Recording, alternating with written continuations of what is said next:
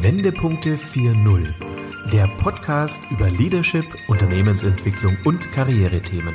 Für Führungskräfte, Gründer und Unternehmer, die Bewährtes schätzen, aber auch in Frage stellen.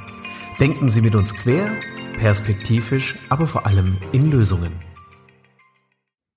Herzlich willkommen zu unserem Podcast Wendepunkte 4.0 Leadership neu gedacht. Mein Name ist Corinna Pomorening und ich freue mich sehr, dass wir heute über ein total spannendes und hochaktuelles Thema sprechen, das Thema Clubhouse. Und dazu habe ich einen Experten, den Lars Kroll, heute in meinem virtuellen Podcaststudio. Hallo Lars, sei gegrüßt. Hallo Corinna. Ja, Lars, du bist ja tatsächlich Digitalexperte, wenn man das so sagen kann. Du bist seit über zehn Jahren in der Digitalbranche verwurzelt, bist dort äh, tätig hast mittlerweile dein drittes Start-up gegründet letztes Jahr, das war die So Real. Ähm, hast also schon wirklich viele Erfahrungen gemacht ähm, in diesem Umfeld und bist natürlich quasi mit äh, der ersten Stunde auch bei, zumindest der ersten Stunde hier in Deutschland, auch bei Clubhouse dabei. Darüber wollen wir heute sprechen. Ich denke, viele ja Laien, so wie wir es ja vielleicht auch letzte, vorletzte Woche auch noch waren, sind jetzt das erste Mal mit Clubhouse in Berührung gekommen und stellen sich die Frage, was soll das? Ist das eine Hype? Ist das was, was sich vielleicht tatsächlich durchsetzen wird? Und was kann man überhaupt mit dieser App ähm, erreichen oder was passiert dort? Lars, darüber sprechen wir, oder? Absolut. Und ich glaube, das ist, wie du schon angedeutet hast, eins der heiß begehrten Themen aktuell. Deswegen lass uns direkt reinstarten. Ja, genau. Ja, Lars, die, dieses Clubhouse ist ja eine App, ist eine Audio-App. Ähm, man kann dort quasi Live-Gespräche verfolgen und sich auch aktiv beteiligen. Das ist vielleicht so das erste Grundsätzliche, was die App oder was dieser Dienst ähm, Clubhouse kann. Bei uns in Deutschland ist sie jetzt wirklich Anfang Januar an den Start gegangen, aber die Idee kommt ja aus Amerika. Dort wurde sie, wurde sie ja quasi entwickelt und das ist schon fast ein Jahr her, richtig? Absolut.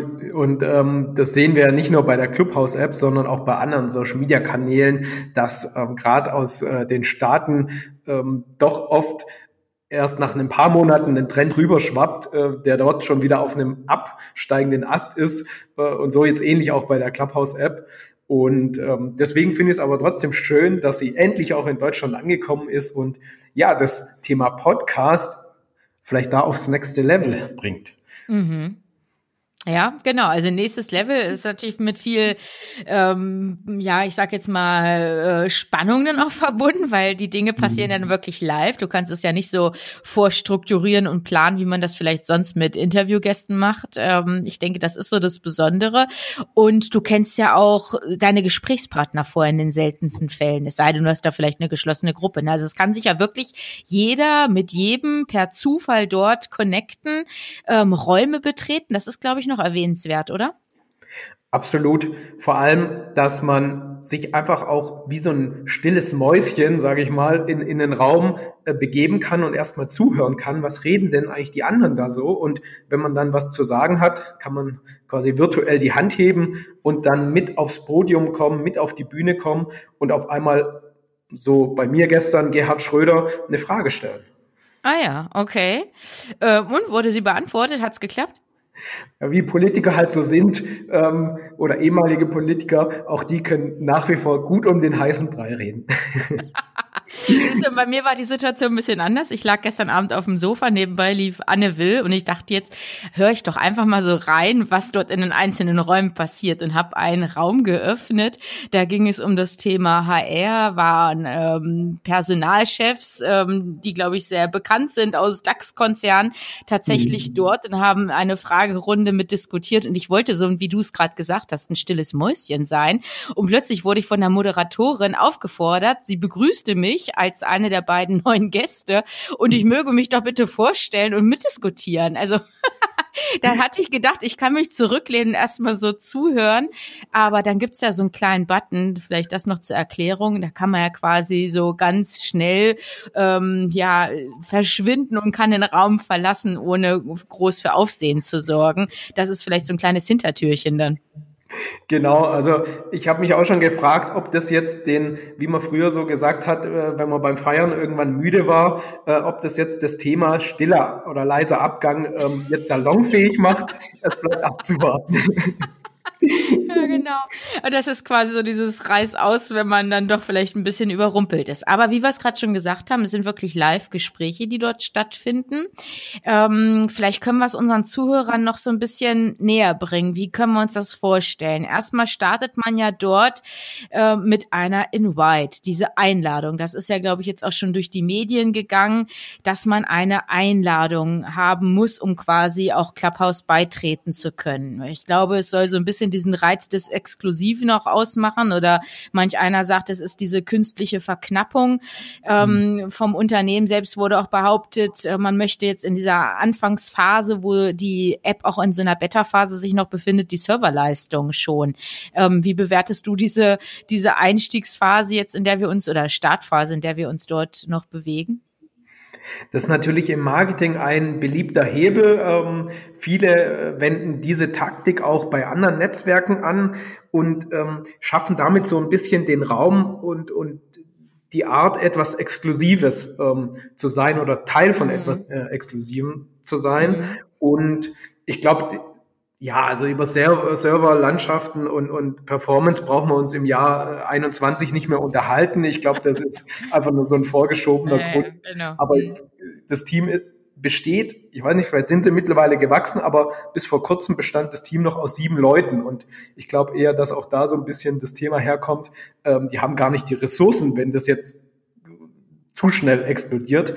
Mhm. Und ja, aber ich glaube, im Großen und Ganzen ist es auf jeden Fall ein krasser Marketinghebel. Hm, okay, also es funktioniert so, man wird von einem Bekannten aus dem vielleicht LinkedIn-Netzwerk oder Facebook ähm, tatsächlich eingeladen oder aus dem Telefonbuch. Da kommen wir gleich auch nochmal drauf zu sprechen. Es gibt mhm. ja auch ähm, Kritisches an der Stelle anzumerken und habe dann diese Einladung, kann mich entsprechend registrieren. Ähm, ja, und dann bin ich angemeldet und kann ja meinen bekannten, mir bekannten Personen, Freunden, Geschäftskontakten dann auch folgen. Ich glaube, das ist wieder so die Besonderheit auch an der, der App, dass man sich wie so ein einzelnen, wie so ein eigenes Networking dort auch aufbauen kann und dann ja auch anderen Personen und auch bestimmten Diskussionen auch folgen kann oder werden ja sogar Events auch ausgeschrieben.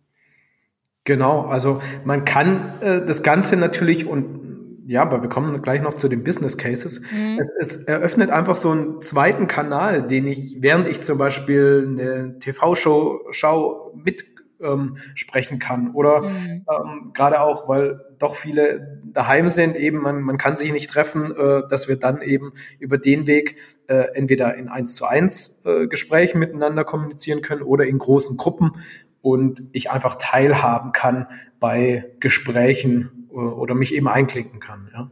Mhm. Ja, was muss man denn wissen, Lars, wenn ich mich jetzt tatsächlich gerade so angemeldet, registriert habe? Worauf kommt es an? Jetzt erstmal so aus Nutzersicht. Was können wir da vielleicht unseren Zuhörenden mit auf den Weg geben? Also da ist es ganz wichtig, ähnlich wie bei anderen Social Media Kanälen, es sollte ein einheitliches Look and Feel haben. Was meine ich damit? Schaut, dass ihr das gleiche Profilbild zum Beispiel verwendet, wie ihr es zum Beispiel bei LinkedIn eingesetzt habt. Mhm. Weil ähm, ähnlich wie bei Instagram oder bei LinkedIn kann ich ähm, eine kleine Selbstbeschreibung einfügen, eine kleine Biografie. Mhm. Und genau diese Biografie sollte ich nutzen, weil ich kann über die Plattform nur mit Sprache interagieren. Es gibt kein Like, kein Text, kein Chat. Das heißt, wenn ich mit jemand über die App hinaus in Kontakt treten will, dann darf ich die Person zum Beispiel auf mein LinkedIn, auf mein äh, Twitter oder auf mein Instagram-Profil schicken. Und das sollte ich genau in meiner Biografie angeben. Also gleiches Bild wie auf LinkedIn, kurze Beschreibung, wer bin ich, was mache ich, am besten meine drei Hauptkernthemen als drei Schlagworte ganz oben in der Biografie, dann ein mhm. bisschen Prosa und dann gerne die Aufforderung, wer mit mir in Kontakt treten will, darf mich gerne auf LinkedIn, auf Twitter etc. kontaktieren. Mhm. Hm, schön. Man kann ja auch seine Social Networking Kanäle wie Twitter beispielsweise und auch Instagram direkt auch tatsächlich verknüpfen. Ganz genau. Und dann eben noch mit ein paar Emojis oder ein Fingerzeig runter vielleicht einfach darauf hinweisen, hier klicken für die Kontaktaufnahme. Mhm. Wer jetzt ganz pfiffig ist, kann ja vielleicht auch auf dein Profil gehen und sich das ein oder andere abgucken, oder Lars? Ah ja, eine sehr gute, äh, ein sehr guter Hinweis, Corinna. Hast du doch gleich ein paar Follower mehr. Okay. Ja, Lars, ähm, ich glaube, das war wichtig zu wissen. Wie pflege ich mein Profil? Vielleicht noch mal ein paar Tipps von dir. Was muss ich für die Anwendung jetzt wissen, wenn ich jetzt tatsächlich zuhören möchte oder mich beteiligen möchte? Gibt es da vielleicht noch so ein paar ähm, wissenswerte Infos?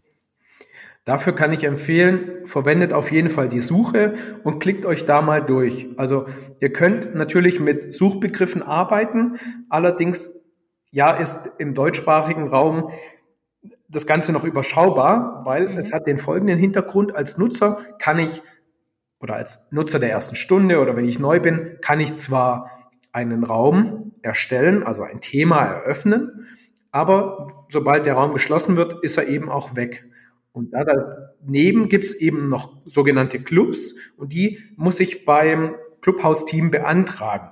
Und diese mhm. Clubs sind in Deutschland noch überschaubar. Das heißt, mhm. wenn man nach Schlagworten sucht, wird man da wahrscheinlich noch nicht so viel finden. Aber ihr könnt euch durch verschiedene Kategorien und Genres klicken und dann findet ihr dort Diskussionen und Gespräche zum Thema, wie du schon äh, angesprochen hast, rund um Personal, rund um Marketing, rund um Leadership äh, Meditation, also mittlerweile wirklich sehr, sehr umfangreich. Da müsst ihr euch ein bisschen durch die Suche ähm, durchklicken. Mhm. Du hast ja letzte Woche auch für Volksbanken, Raiffeisenbanken ein Event oder zumindest so eine Talkrunde auch organisiert. Was habt ihr dort gemacht? Wie können wir uns das vorstellen? Genau, also da haben wir das Ganze so gemacht. Wir haben gemeinsam einen Raum eröffnet mit verschiedenen äh, Speakern aus der Bankenwelt, sowohl Berater als auch selber ähm, Banker und Digitalbeauftragte. Und wir haben dann einfach mal über die Themen geredet oder gefachsimpelt, was für Nutzen können denn Unternehmen von der App äh, ziehen und haben dann wiederum auch immer wieder unterschiedliche Personen auf die Bühne gebeten, um ihre Frage zu stellen. Mhm. Und da können wir gerne mal reinschauen. Was sind denn eigentlich so die Nutzen für ja, genau. Unternehmen? Ja, genau, super. Da wäre vielleicht ähm, einmal zu sagen, dass ähm, die App eigentlich nur für Privatpersonen ist. Also ich darf mich da eigentlich nicht als Bank anmelden oder als Unternehmen. Mhm. Es geht wirklich um die Privatperson. Aber nichtsdestotrotz, am Ende machen wir ja ähm, Geschäfte immer Mensch zu Mensch oder Person zu Person. Mhm. Und einer äh, oder ein Case, ein Szenario kann zum Beispiel sein, ganz viele erlebe ich immer wieder, ähm, sind auf Social Media nicht wirklich authentisch beziehungsweise auch nicht wirklich persönlich unterwegs. Und mhm. dadurch, dass die App eine sehr niedrige Eintrittsbarriere hat, mhm. ähm, führt es dazu, dass ich mich da vielleicht mal ein bisschen aus der Komfortzone rausbewege. Ich muss nicht gleich ein Video starten, sondern ich kann erstmal eben per Ton viel mehr Persönlichkeit zeigen.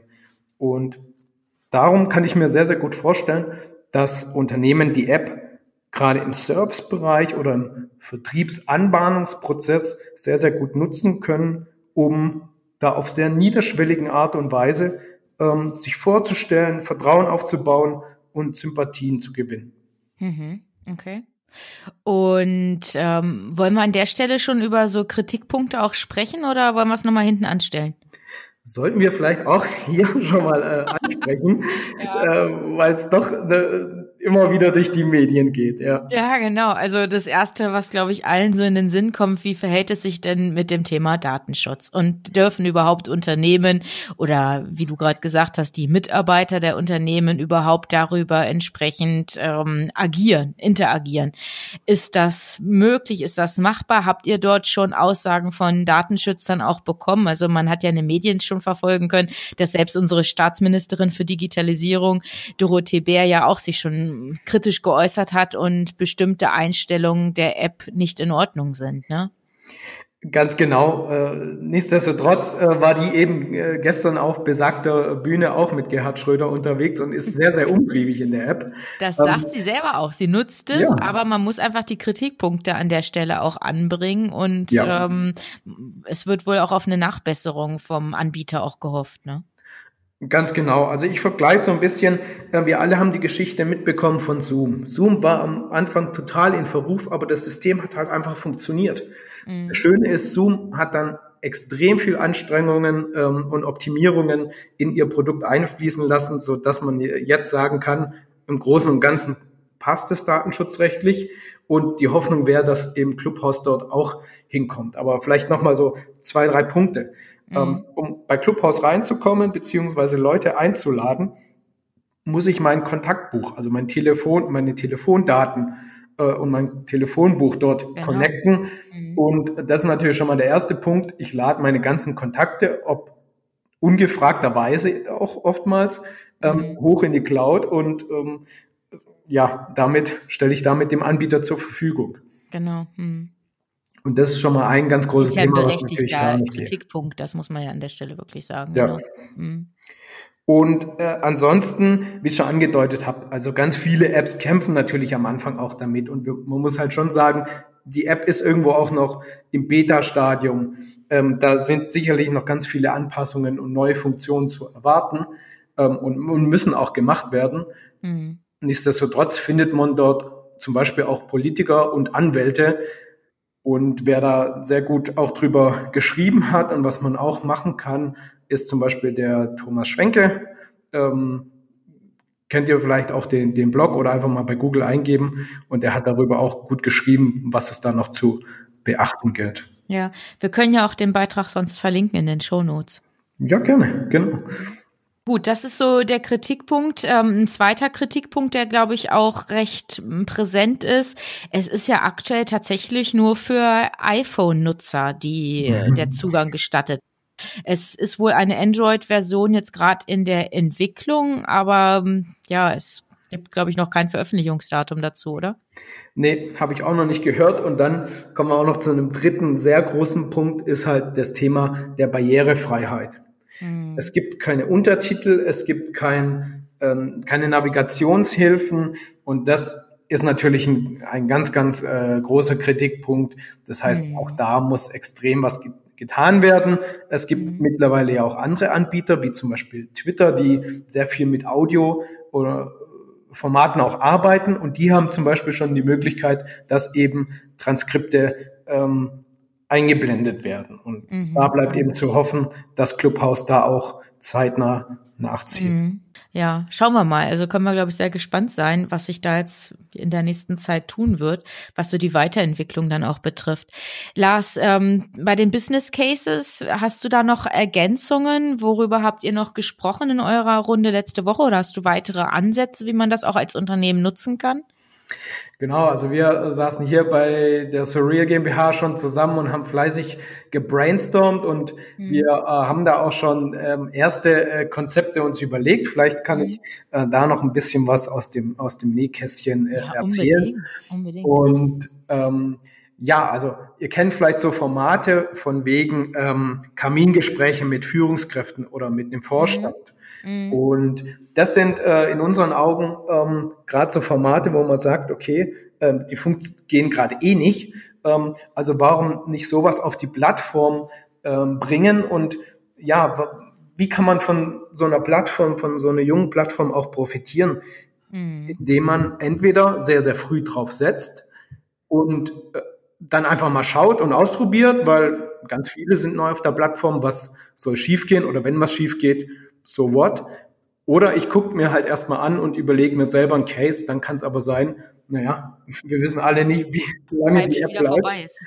genau. Und deswegen, also so gerade so Gespräche, ähm, ob das jetzt Führungskräfte sind, ob das der Vorstand ist. Und ich kann mich Oder da Personalabteilung, Lars, darf ich ganz kurz ergänzen? Ja. Ich denke gerade so an das Thema Personalabteilung, ne? Also wenn es um das Thema Recruiting geht oder auch junge Leute erreichen wollen, wenn man da vielleicht auch Botschaften des Unternehmens vielleicht auch ähm, platzieren möchte, vielleicht könnte das auch ein geeigneter Rahmen sein. Definitiv.